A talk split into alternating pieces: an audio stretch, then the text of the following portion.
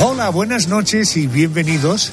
Ya estamos aquí, inaugurando una nueva semana que comienza hoy día 10 de julio y que culminará el próximo domingo 16 de julio. Bienvenidos a este tiempo de radio que tiene básicamente un objetivo, o dos objetivos. Uno, entretenerte y el otro, aportarte algo, contarte algo que tú no sabías y que por supuesto debes, puedes compartir con quien te apetezca. En la realización del programa, el gran Javier Campos, el hombre que nunca se equivoca. Programa que arrancará como cada semana con la crónica negra, la dama oscura de este programa. Quien nos anticipa el contenido del expediente de esta noche es Mónica García. Muy buenas noches. Hola Adolfo, ¿qué tal? Buenas noches. Pues vamos a abrir el expediente en unos minutos de Andrew Cunanan. Es un asesino en serie americano que ha pasado a la historia por matar, entre otras personas, al diseñador de moda Gianni Versace. Esta semana, el 15 de julio, precisamente se van a cumplir 26 años de aquel asesinato. El de Versace. Cunanan lo mató cuando el diseñador estaba a punto de entrar en su casa de Miami. Después del boletín de las dos, una en Canarias, nuestro especial de esta noche. Querida Yolanda Guirado, cuéntanos, anticipanos el contenido del programa de esta noche. Pues muchos están pensando en irse de vacaciones, otros están ya disfrutando de unos días, así que pensando en todos ellos hemos preparado un especial, especial de buenos hábitos en verano. Vamos a ver por qué tenemos que tener una buena alimentación, cómo tenemos que practicar deporte en estos meses de tanto calor. Va a ser después del boletín de las dos, como digo, en nuestro especial, muy fácil, buenos hábitos en verano. Y esta noche además recibimos a un personaje que se ha hecho extraordinariamente popular en las redes sociales, ¿verdad? Sí, vamos a hablar con Sergio Fernández. Es un toledano que pasó de ser portero de una discoteca a ser fichado por Arturo Pérez Reverte para su revista. Bueno, tiene casi tres millones de seguidores en la red. Y allí, ¿qué cuenta? ¿Por qué es tan seguido? Bueno, pues porque da consejos de civismo a los más jóvenes y también da consejos de buenas prácticas a compañeros suyos porteros de discoteca. Ahora saca biografía, se llama El Portero. Tengo un hijo de 20 años que fue por el que empecé a trabajar de noche y por el que empecé a hacer esto de TikTok. Me daba mucha vergüenza, mucha, mucha. Y empecé, a abrir, me abrí TikTok. Entonces dije, bueno, voy a hacerle caso al, al chiquitín. Y eh, subí mi primer vídeo comentando una anécdota de la noche. No tuvo mucha repercusión, pero sí que mucho más de lo que yo esperaba. Y a partir de ahí me dio confianza. Conoceremos un poco más a este personaje, repito que se ha hecho muy popular a través de las redes sociales y hablaremos de los hábitos eh, saludables, razonables que debemos tener durante el verano. Sintonía del Dati de Question del programa, alguien que nos anticipa el porqué de las cosas. Ese alguien, ¿quién es? Querido Pedro González, muy buenas noches. Querido Adolfo, buenas noches. Uy, qué animadito te encuentro. Es que la cuestión es, eh, nada más que te la diga ya, ¿cuánto dura un huevo? Depende de su tamaño. Pero podemos decir que un huevo dura un huevo. por, por, supuesto que podemos. O por, se mantiene mejor dentro o fuera de la nevera. O un huevo caduca. ¿Un huevo caduca? ¿O un huevo se puede congelar? ¿O un huevo se puede descongelar? Bueno, con esto de si eh, lo de las neveras un, hay un chiste, pero no te lo voy a contar. Del huevo. Exactamente. ¿Qué dice? Que no, que no. Yo lo que sé, no. yo lo sé. Yo no lo sé, Es, pero es por si muy, acaso. es muy ordinario. Regular. Es regular. Se puede, Regular. Yo Va, creo que pues hasta ahora venga. de la noche se puede Pues contar. venga, adelante, vamos con el huevo y la nevera. ¿Qué ocurre si metes un huevo en la nevera? ¿Eh? Que se enfría. No, que te pillas con la puerta al otro. malo, Qué malo. Bueno, ese es un porqué. Habrá más. Habrá más, por ejemplo, este también tiene su porqué. ¿Cómo se explica que el universo surgió de la nada? ¿Por qué algo que surge de la nada puede convertirse en algo? Es muy interesante. Estás Muy hablando interesante. de agujeros negros. Estoy hablando de nada. De, de nada porque, Por- o algo. porque, pero no hemos quedado. Algo tiene que ser algo. Pero si la nada es la nada, Por favor, los que nada, oyentes no se ahoga. estarán esperando el contenido serio del programa. Estás haciendo una mala digestión de la cena, claramente. Totalmente. Eh, Perico, ¿algún oyente que ha querido decirnos algo? Una oyente en este caso, Verónica Rodríguez, dice buenas noches Adolfo, enhorabuena por el programa. Lo sigo desde la primera temporada en la que se emitía todos los días. Escuché que han renovado el programa para la próxima temporada. ¿Podría adelantarnos alguna novedad si es que la va a haber? Gracias. Eh, Bueno, lo que te puedo garantizar es que va a haber novedades. El cuál es, y no es un problema de que no quiero contarte o qué tal, todavía estamos debatiendo. ¿Ha habido alguna ocurrencia digna de no valorar por parte de Pedro? pero el resto sí está dando algunas ideas muy interesantes, así que no te las anticipo eh, porque estamos en el debate todavía. Es correcto, ¿no, Pedro? Es correcto, voy a abandonar el programa. Correcto. Eh, vamos a otra cosa. El Memorias del programa es Andrés García. Buenas noches. Hola, la, la, la, la, la, Arjona. ¿Qué tal? ¿Cómo está? Buenas noches. Vamos a poner a prueba la percepción del paso del tiempo de nuestros oyentes. Vamos a elegir dos acontecimientos que fueron noticia una semana como esta, pero de hace justo un año. El 12 de julio de 2022 se cumplieron 25 años desde que ETA matara de dos tiros en la cabeza al concejal del PP Miguel Ángel Blanco. Y este jueves se cumplirá un año del homenaje que se le rindió en Hermua. Al acto asistieron la hermana de Miguel Ángel Blanco, el rey Felipe VI y el presidente del gobierno, Pedro Sánchez. Por cierto, un Pedro Sánchez que dejó además lo dijo delante del rey, una afirmación como esta. Y si hoy Euskadi y España son países libres y en paz, es gracias a todos y todas los que apostaron por la unidad de los partidos políticos frente al terror y el odio.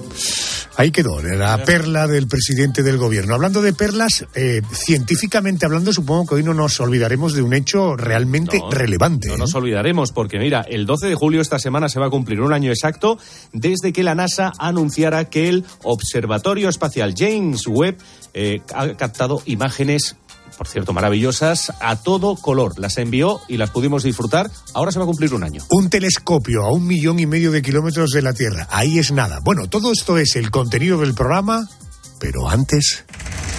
Esta es una semana. Esta es una semana. Que en la historia de la crónica. En la historia de la crónica negra. Se escribió un escalofriante suceso.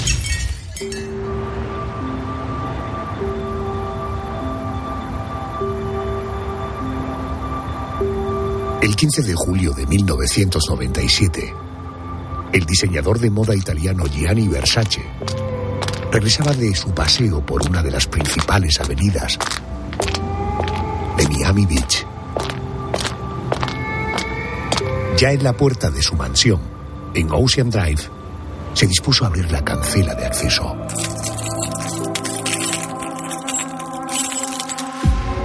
Antes de poder subir los escalones de la entrada, un hombre apareció por detrás y sin darle tiempo de saber lo que estaba ocurriendo, le disparó dos veces en la parte posterior de la cabeza.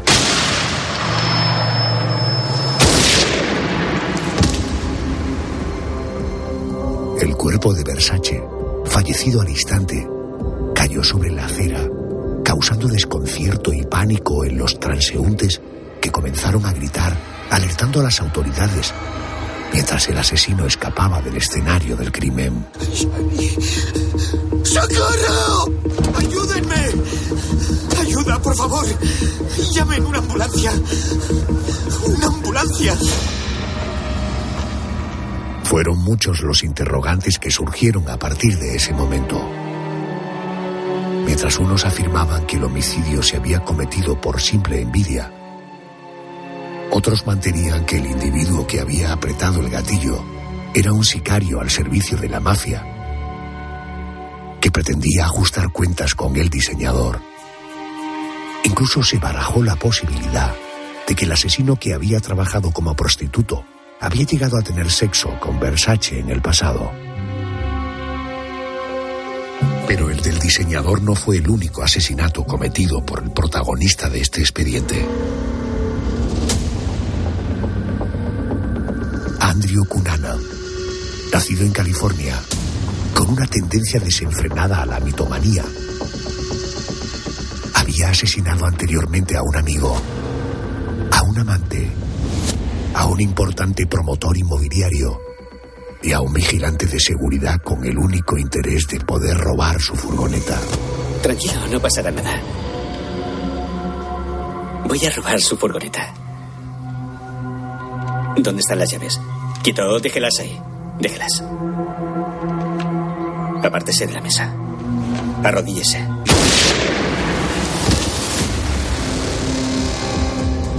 El 23 de julio, pocos días después del asesinato de Gianni Versace, Andrew se pegó un tiro en la cabeza en el interior de una casa flotante en Miami Beach.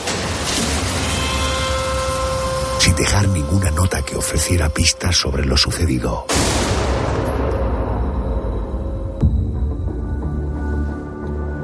Aunque han transcurrido 26 años, y aunque la mansión de Versace se ha convertido en un hotel de lujo, los viajeros que caminan ante aquel palacete de Ocean Drive en Miami Beach siguen estremeciéndose al mirar los escalones donde se derrumbó el cuerpo del popular diseñador.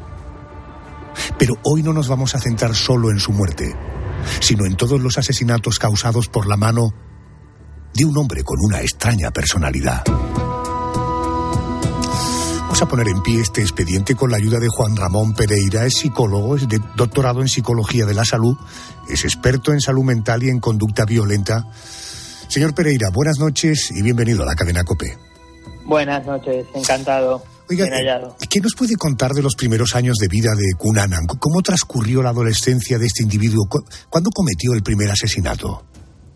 Bueno, en principio Cunanan eh, tiene varias etapas de vida interesantes. En la infancia es una persona donde la figura paterna eh, no está presente debido a que el padre marcha a la, guerra de Vietnam, se recluta para la guerra de Vietnam y él eh, queda con la, con la madre. En la infancia, los reportes que nosotros tenemos indican que era un alumno brillante, que incluso tenía un cociente intelectual por encima de los 120 puntos, eh, de, incluso de 140 y algo. Eh, era un alumno aplicado, una persona destacada y con cierta popularidad. Esto en la, en la etapa de la infancia. Si bien es cierto que la madre era una figura algo rígida con eh, pues unas ideas eh, que, que proyecta en el hijo sobre el sentido de que tiene que ser alguien especial, de que va a ser una persona que destaque, de que vaya a ser una persona distinta a los demás. ¿no? Esto fomenta eh, un estilo de personalidad que, como luego veremos en su carrera criminal, es muy narcisista y muy, muy, muy está dentro de la esfera del narcisismo y la psicopatía. Y en cuanto a la adolescencia es donde ya empieza a haber comportamientos antisociales, comportamientos más desadaptados, más disfuncionales. Empieza a ser una persona mucho más eh, mentirosa, mucho más manipuladora. Empiezan a, aparecer ya síntomas de eh, incluso eh, dentro de esas mentiras que él las va perfeccionando conforme pasa la edad, pero cuando, cuando las inicia pues son muy muy muy pueriles y, el resto del alumnado se da cuenta con lo cual genera un rechazo no un rechazo que el narcisista siempre lleva lleva mal respecto, a su primer asesinato eh, eh, ¿cuándo cometió este primer asesinato? él lo comete eh, de los hechos que nosotros tenemos él lo comete lleva, posteriormente a terminar sus estudios secundarios pues él eh, entra en un mundo de eh, pues intentar aparentar. Estamos hablando ya de una persona adulta, de, una persona ya de la primera etapa de la edad adulta y el primer asesinato lo comete en el transcurso de una discusión con eh, un conocido, con, un, con, una persona del ámbito, él se movía en, ámbitos eh, de personas homosexuales, hacer posible personas con poder adquisitivo y él tiene una especie de conflicto eh, no queda muy aclarado si es un conflicto emocional o un conflicto material por, temas económicos con un, con un, con un amigo, con un, con un conocido. Y esta persona, pues la, es el primer crimen que él comete y la, y la mata, la mata a golpes, lo cual a nivel de psicología eh, de la violencia indica que hay una afectividad, es decir, que hay un odio, no es lo mismo que matar con, un arma de fuego, que es más instrumental. Eh, con, lo, cual podría ser incluso pues una persona que le interpreta que eh, es un impedimento, porque él, a la segunda víctima es alguien de, de, quiere, él está enamorado y, de que él quiere retomar una relación con él, pero esta segunda víctima ya se ha dado cuenta de la falsedad del, del personaje que Kunana supone y no quiere saber nada, ¿no? Que es el arquitecto. Eh, entonces es posible que haya ahí una interpretación de que esta, este chico en cuestión, pues bueno, pues eh, ha hablado eh, alguna verdad de él o le ha abierto los ojos a la, a la segunda víctima, vamos. Para su siguiente asesinato no esperó mucho tiempo. La misma noche nuestro protagonista se marchó en coche a Chicago, donde al día siguiente tuvo un encuentro con Lee Miglin, un importante promotor inmobiliario de 72 años con el que se ensañó especialmente. ¿La ropa interior la llevaba a la hora de la muerte o se la pusieron después? No puedo asegurarlo. ¿Marcas de haberse defendido? Ninguna. Ni cortes ni marcas en las manos. Pero las costillas están todas fracturadas. No quiero que se filtre ni un detalle. ¿He hablado claro? Sí, señor. Solo confirmaremos que un hombre de avanzada edad ha sido asesinado. Una vez descubierto este nuevo asesinato de Andrew Cunanan, el FBI añadió su nombre a la lista de las 10 personas más buscadas por los Estados Unidos. Eso no impidió que cinco días después volviera a matar. Eh, eh, señor Pereira, eh, ¿qué ocurrió aquel 9 de mayo de 1997? Una vez eh, asesinadas las primeras víctimas, Cunanan entra mm, estrictamente lo que llamamos un spree killer es decir, un asesino en el que no hay un periodo de enfriamiento como si en el asesino en serie. Entra en una, en una vorágine de, asesinatos. la persona de 72 años que la asesina, eh, mm, seguramente siempre la familia ha dicho que no era el entorno homosexual en el que Cunanan se movía, pero sí representa algo que Cunanan no tenía y sí quería aparentar tener, que era dinero. una vez asesinada esta persona y le roba, eh, le roba eh, joyas y demás. Ya el siguiente asesinato, eh, al que hace usted referencia por las fechas, es el de, el de la persona que trabajaba como, creo recordar, en un cementerio o como, o como conserje y le mata simplemente para cambiar de coche. Es decir, coge el coche del señor de 72 años, del, del, de esta persona que acaba de matar, y eh, coge, eh, quiere cambiar de coche porque sabe que seguramente está siendo buscado y ah, lo asesina de una manera totalmente instrumental. Ahí no vemos que haya nada pasional. Lo asesina para seguir huyendo. Doctor Pereira, gracias por atenderme. Buenas noches, muchísimas gracias. De nada, igualmente. Llegamos al momento del asesinato más mediático, más mediático decía, en la historia de Andrew Cunanan. 15 de julio de 1997. Nuestro protagonista estacionó la camioneta de William Reese en un aparcamiento de Miami, furgoneta que había robado. Después caminó hasta la mansión del diseñador de moda italiano Versace, que en ese momento entraba en su vivienda tras dar un paseo por la avenida. Sin mediar palabra, Andrew le disparó dos veces en la parte posterior de la cabeza con su pistola semiautomática Taurus del calibre 40, dejándolo muerto en el acto para inmediatamente salir corriendo y huir de la zona de los hechos. El asesinato de Versace tuvo como resultado una intensa investigación de la escena del crimen en un intento por recabar pistas que pudieran aportar datos importantes. Pero a nivel general, ¿Cómo son estas investigaciones? Tenemos una idea desvirtuada de ellas debido a las escenas que nos venden en películas y en series policíacas. Esta noche queremos conocer qué hay de realidad y qué hay de mito en la labor que realizan los agentes, la policía científica y los forenses ante un crimen. Me atiende José María Martínez, es Policía Nacional y psicólogo. Eh, señor Martínez, muy buenas noches, bienvenido a la cadena COPE. Hola, buenas noches, muchas gracias. cuando se produce un crimen, el principal objetivo de los agentes es dar, naturalmente, con el culpable. Para ello, uno de los puntos principales es encontrar huellas que puedan incriminar al delincuente. En, en, las series de televisión se custodia la entrada al escenario del crimen y entran los especialistas perfectamente preparados para no contaminar la escena. ¿Esto es así en la vida real? Sí, sí, sí, efectivamente. En, delitos violentos, cuando se habla de hechos de naturaleza violenta, eh, de cierta gravedad, pues siempre se sigue ese protocolo. Son instrucciones para justamente preservar la escena, mm, evitar contaminar la escena con, pues, con indicios o con vestigios que podamos eh, que podamos aportar las personas que puedan entrar y, y se hace así se suele establecer una como un pasillo de entrada y otro de salida, también depende un poco de si son zonas más amplias o, más pequeñitas, pero se suele acotar como una zona de paso en la que ya se sabe que puede haber eh, algo de contaminación, pero el resto se, se preserva y entra el mismo el mínimo número de personas posible. Eh, agente, vamos a ponernos en el caso de que hemos conseguido unas huellas dactilares del culpable en ese escenario. ¿Es tan fácil como meterla en una base de datos y a esperar que aparezca la ficha de la persona a la que pertenece? No, no, no, no. Nosotros, nosotros no, no tenemos eso tan avanzado. Normalmente cuando, cuando se hace eso, primero hay que hacer una buena recogida de huellas, depende del, del material en el que esté, depende de la forma en la que se hayan hecho, en la que se haya dejado esa huella, puede ser por inversión, puede ser de varias formas. Lo primero es una buena recogida. Entiendo. Eh, oiga, si la huella no es dactilar, sino, por ejemplo, un cabello o un vaso en el que sospechamos que ha bebido el asesino, ¿es sencillo extraer de esos elementos el ADN que nos conduzca al delincuente? Sí, sí, sí. Hoy día con los medios técnicos es relativamente sencillo.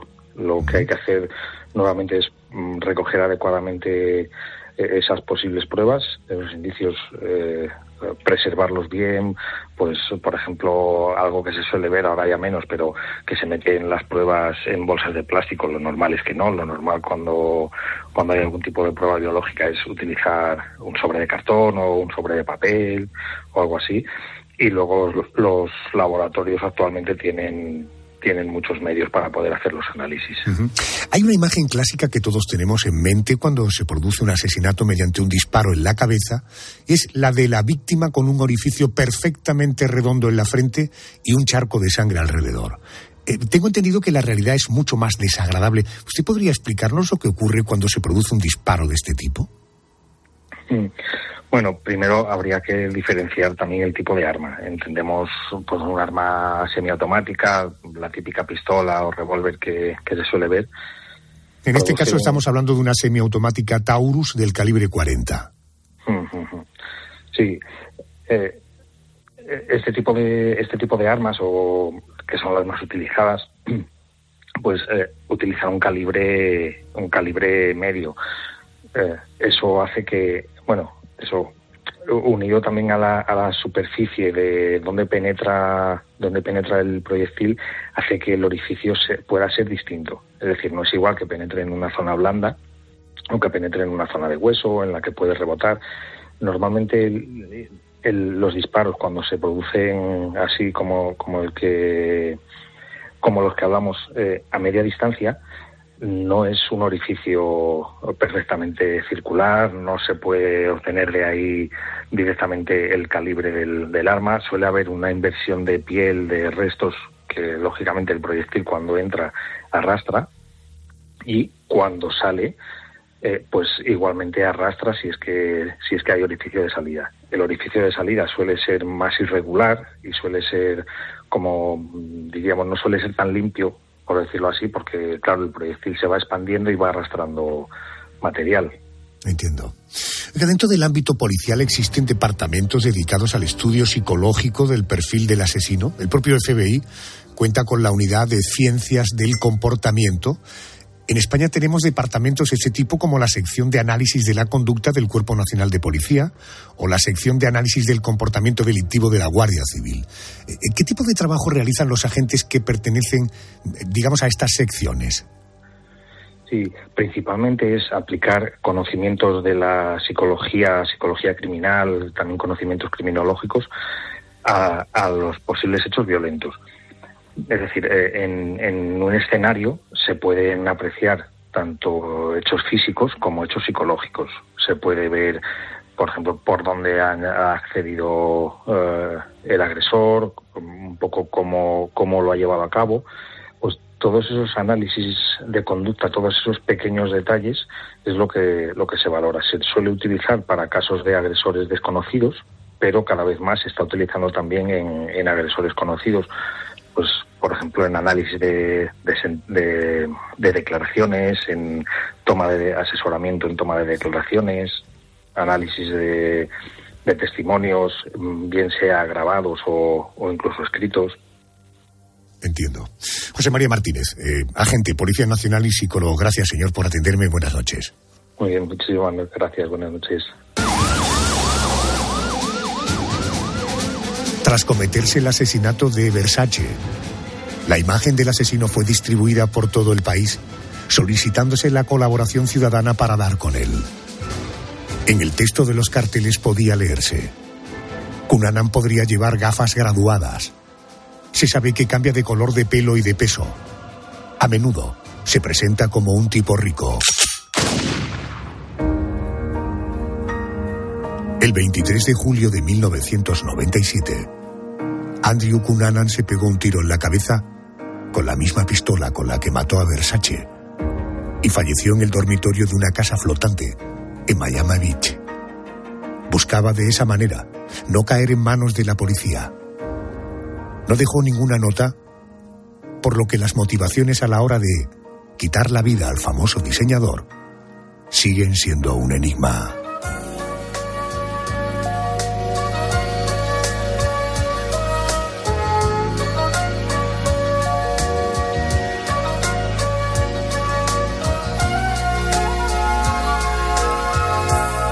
Cerramos esta carpeta, cerramos este expediente. Vamos a las noticias de las 2 de la madrugada, una en Canarias, que luego seguimos con nuestro especial de esta noche.